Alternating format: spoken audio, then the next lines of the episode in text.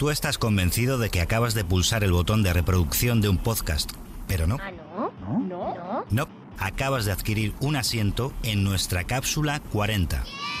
Una nave creada para viajar en el tiempo y en el espacio a través de los sonidos que han construido el universo 40 durante más de 50 años y cuyo resultado es una colección de documentos sonoros que probablemente nunca has oído y que en caso de conocerlos te va a hacer muy muy feliz escuchar de nuevo.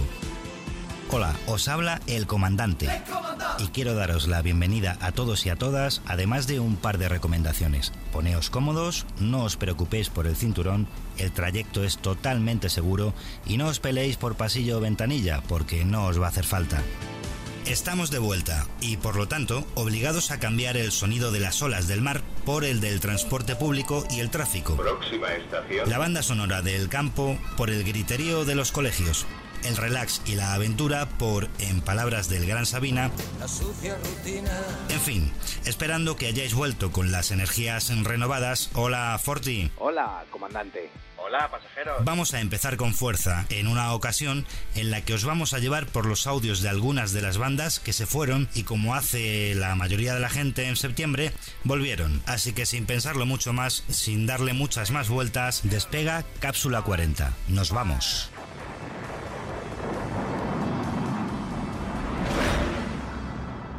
Al turrón. Dale, Forti. 26 de mayo de 2003. Con varios discos a sus espaldas, unas cuantas películas y habiendo alcanzado un éxito arrollador tanto en España como sobre todo en Latinoamérica, la banda de pop rock fundada en 1982, Hombres G, se daba un respiro de... Pues 11 años yo creo, ¿no? 10 años o 11. Había pasado una década, aunque el propio David Summers admitía que pese al tiempo que tardaron en sacar un nuevo trabajo... Es que nosotros tenemos la sensación mm, como si realmente no nos hubiéramos separado, ¿no? Y nosotros simplemente dejamos de, de hacer discos no teníamos previsto que el grupo iba a desaparecer completamente, ¿no? Lo que pasa es que no sabíamos cuándo íbamos a volver, ¿no? Peligrosamente Juntos fue el título con el que decidieron volver.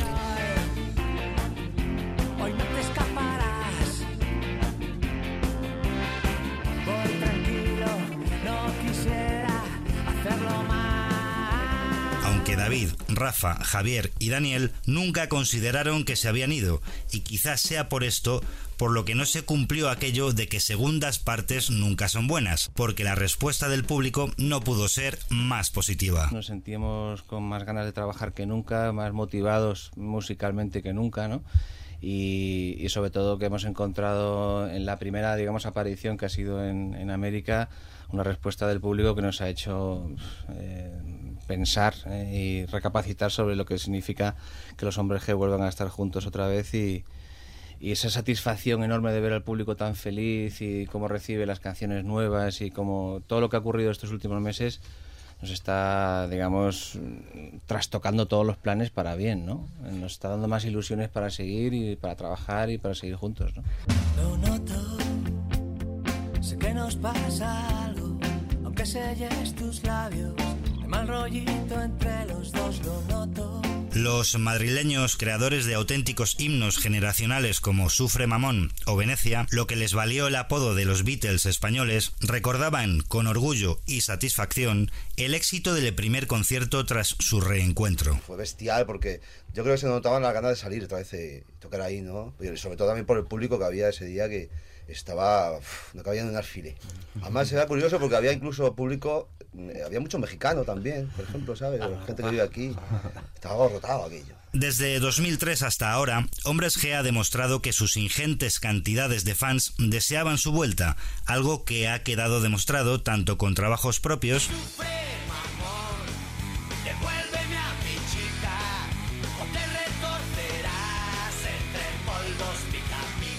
como con el disco tributo que artistas de la talla de Los Secretos, Antonio Vega o Mikel Erenchun grabaron para homenajearles. Algunos han hecho versiones eh, francamente muy especiales, muy bonitas, ¿no? Mm, Este disco me parece que me parece que muy poca gente les hacen un homenaje así, es para sentirse honrado y orgulloso y ver esa, esa que esas canciones cogen esa dimensión, digamos, es, es muy bonito, es muy muy especial, ¿no?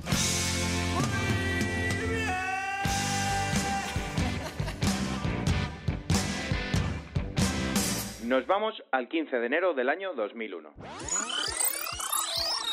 Cápsula 40 prepara el rumbo para encontrarnos con otro de esos grupos que cada cierto tiempo y pese al baile de componentes originales que participa en cada ocasión, anuncia un regreso ya sea a través de un nuevo disco o de otra gira mundial. Sea como sea, las chicas picantes, las Spice Girls, no suelen perdonar cada vez que se embarcan en una gira su paso por España. Un país al que le tienen un cariño especial, tal y como nos contaban allá por el 2001 cuando nos atendieron con motivo del lanzamiento de su disco Forever.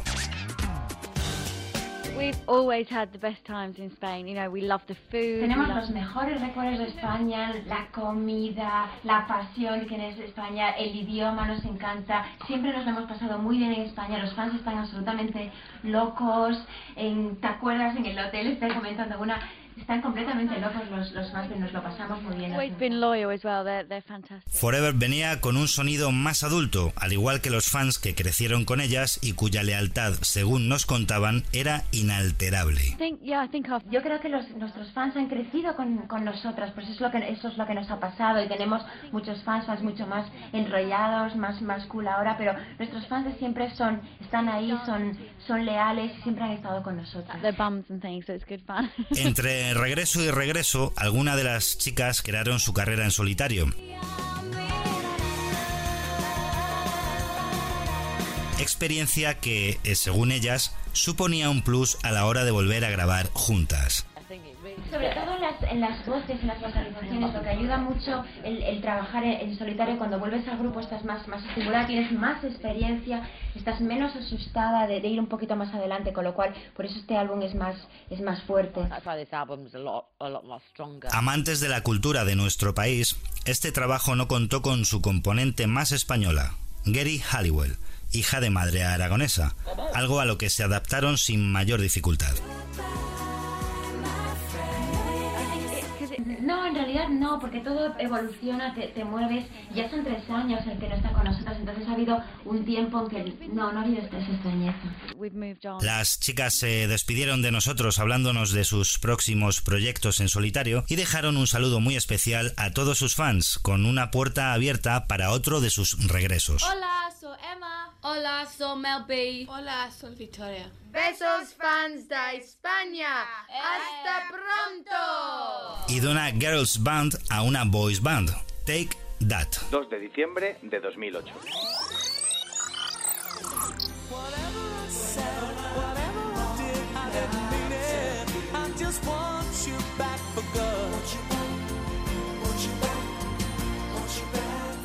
Su aparición estelar en los 90, Take That han parado en muchas ocasiones e incluso han perdido miembros, como es el caso de Robbie Williams, que decidieron dejar el grupo y probar con más o menos éxito una carrera en solitario. Pero de una manera o de otra, los británicos de Manchester siempre vuelven. Yes. Sí. En diciembre de 2008, Jason y Mark pasaron por nuestros estudios para anunciar gira de regreso, el disco de Circus y además un espectáculo para el que no iban a reparar en gastos. Ellos van a estar de gira, bueno, vamos a estar de gira el próximo año en Inglaterra y bueno, Take That ha sido una banda que siempre se nos ha reconocido como por hacer grandes producciones en directo. No sabemos si llegaremos a, a ser el, el espectáculo más grande del mundo, pero que sí realmente es una parte de nuestros propósitos. um. De todo lo que rodea el proceso creativo, a la promoción y a las experiencias que implica un tour, los chicos analizaban su cambio de visión casi 20 años después de sus comienzos con cierta satisfacción. Entre los tiempos pasados y los de ahora, ¿no? Que él, eh, bueno, recuerda con mucho cariño la- las cosas alucinantes que en esa en ese tiempo pues estuvieron haciendo, ¿no? Las oportunidades de, de- de viajar muchísimo, de conocer diferentes eh, ciudades y diferentes experiencias, que ahora es, algo como mucho más individual y mucho más creativo. Cuando se sienten se, sientan en una habitación, los cuatro pueden hablar mucho más abiertamente de cómo quieren ser, de las experiencias que quieren eh, compartir como banda.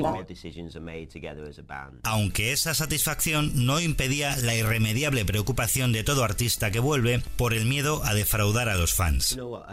Que todos hemos crecido, tanto nosotros como también nuestros seguidores, que lo que realmente queremos es que la gente disfrute con, con nuestra música, aunque les podamos pagar para que simulen que, que están con nosotros. Robbie Williams, miembro original desde el principio. Hola, soy Robbie Williams. Fue el primero que salió escopetado para probar suerte en solitario.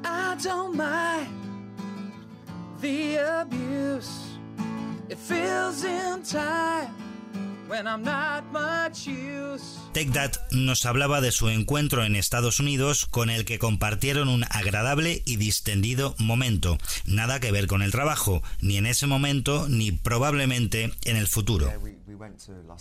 se encontraron con Robbie en Los Ángeles cuando terminaron el álbum, que se encontraron de una forma social y muy amigable, sin tener nada que ver con el, con el trabajo y que no hay planes de poder de, futuro con, con, él. Vamos, que el enfant terrible del pop británico no tenía en sus planes volver con la banda. Eso es. Retrocediendo. No dejamos de lado a Robbie Williams, vamos a tirar de él para viajar al siguiente grupo que, desgraciadamente, tuvo que reinventarse de la mano de Brian May y Roger Taylor, para todos y cada uno de sus regresos. De hecho, el mismo Roger Taylor, allá por 2008, nos hablaba del acercamiento que Robbie Williams tuvo con la intención de ser la nueva voz de Queen. La verdad es que nunca lo intentamos, pero sí, nos volvimos amigos. Él estaba muy dispuesto a hacerlo, creo. Siempre decía cosas como quiero ser el nuevo Freddie Mercury, pero pienso que es muy inconstante. Dice demasiadas cosas. La cosa no pasó de ahí, vamos, que no cuajó, aunque sí se saldó con una versión de We Are the Champions para la película Destino de Caballero, interpretada por el mismísimo Williams.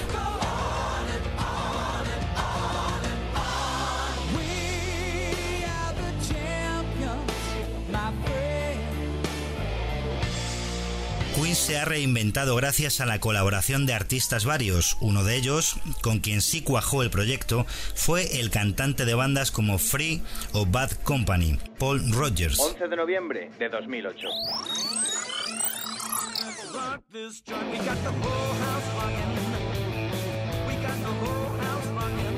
Más de tres años después del principio de la relación con Brian y Roger, hablaba maravillas sobre el resultado.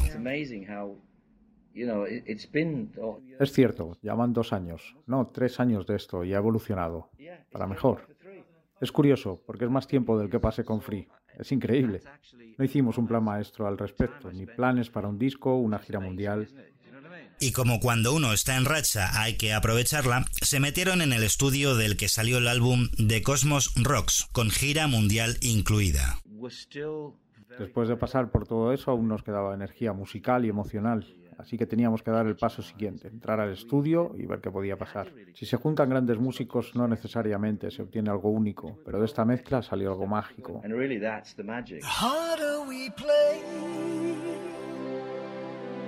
The faster we fall when we think that we know it all, we know nothing at all. En este sentido, Brian May se mostraba muy ilusionado y agradecido, casi como un adolescente, por poder seguir haciendo lo que le gusta, lo que le mantiene vivo. Bueno, increíble. Todavía somos chicos de 16 por dentro. Tenemos entre 14 y 16 años. Aún es increíble emocionar a la gente, hacer todo este ruido, esos sonidos, prender las luces. Me siento muy feliz y agradecido por el hecho de poder hacerlo. ¿Por cuánto tiempo más podemos hacerlo? No lo sé, pero hoy quiero hacer música y disfrutarlo. Por su parte, el otro grande de Queen, Roger Taylor, admitía estar sobrecogido por la reacción del público. No lo esperábamos. Las cosas cambiaron de golpe. Se pasa bien yéndose de gira con Paul y se ha puesto mejor y mejor. No había sentido en seguir sin material nuevo que, además, ha cogido una fuerza que no para. Si te dedicas a retocar y reciclar lo viejo, bueno, acabas convertido en una banda tributo más. La relación de Queen con Paul Rogers llegó a su fin en 2009. No pasó nada malo, todos amigos. Y un par de años después... Queen empezó a colaborar con el cantante estadounidense Adam Lambert, relación que dura hasta la actualidad, pero eso es otra historia.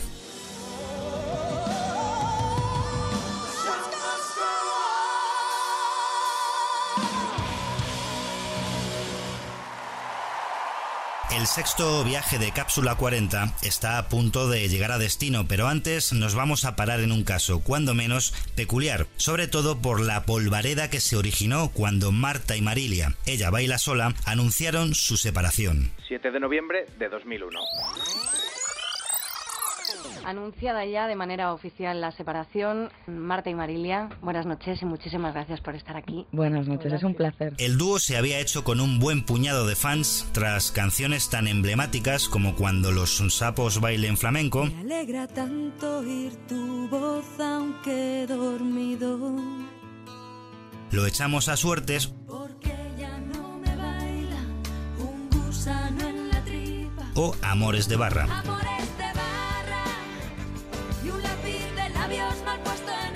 Y tan solo tres discos después, sus seguidores se llevaban las manos a la cabeza al conocer la noticia. El resto de la gente por las formas en las que supuestamente disolvieron el grupo. Y eh, cuando cerramos la entrevista, recuerdo que era colaborador Ramón dice, ¡Buf!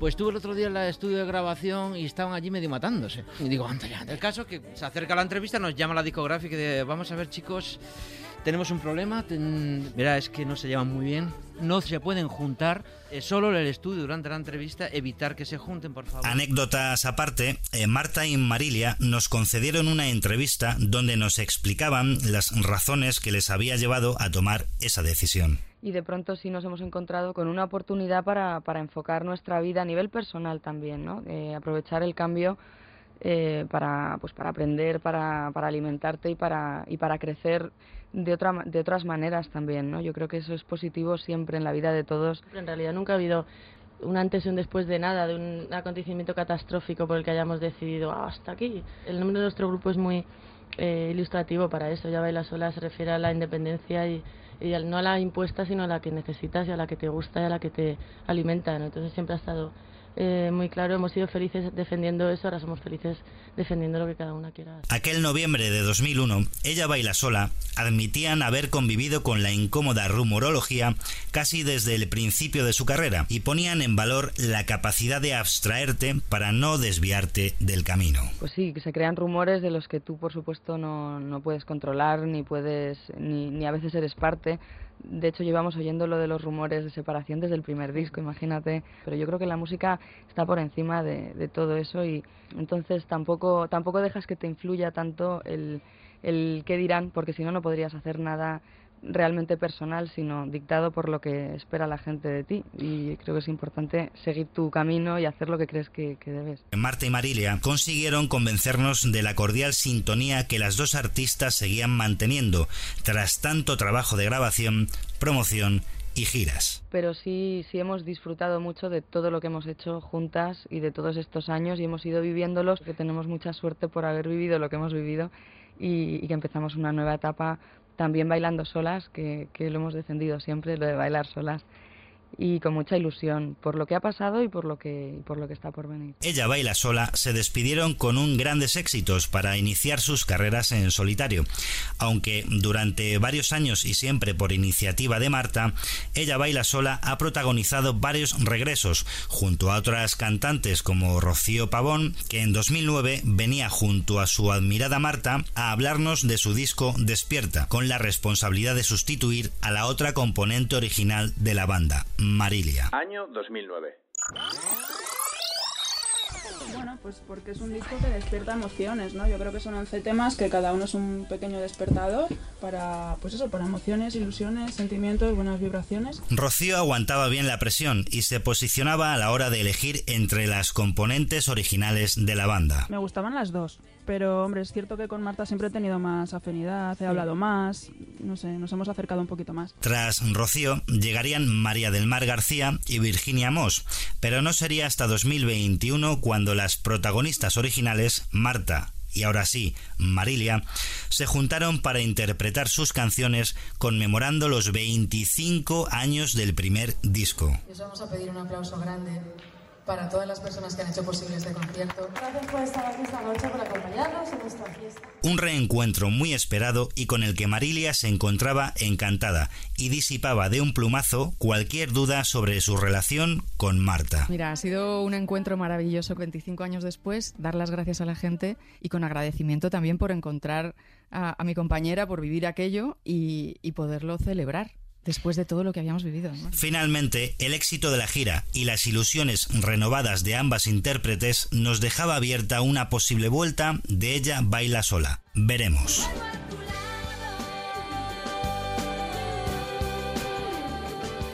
Pasajeros, Cápsula 40 llega al final de su sexto viaje. Os agradecemos como siempre la compañía y como siempre os emplazamos al siguiente. Que ya estamos maquinando. Hasta el próximo Hasta viaje. el próximo viaje. próximo viaje.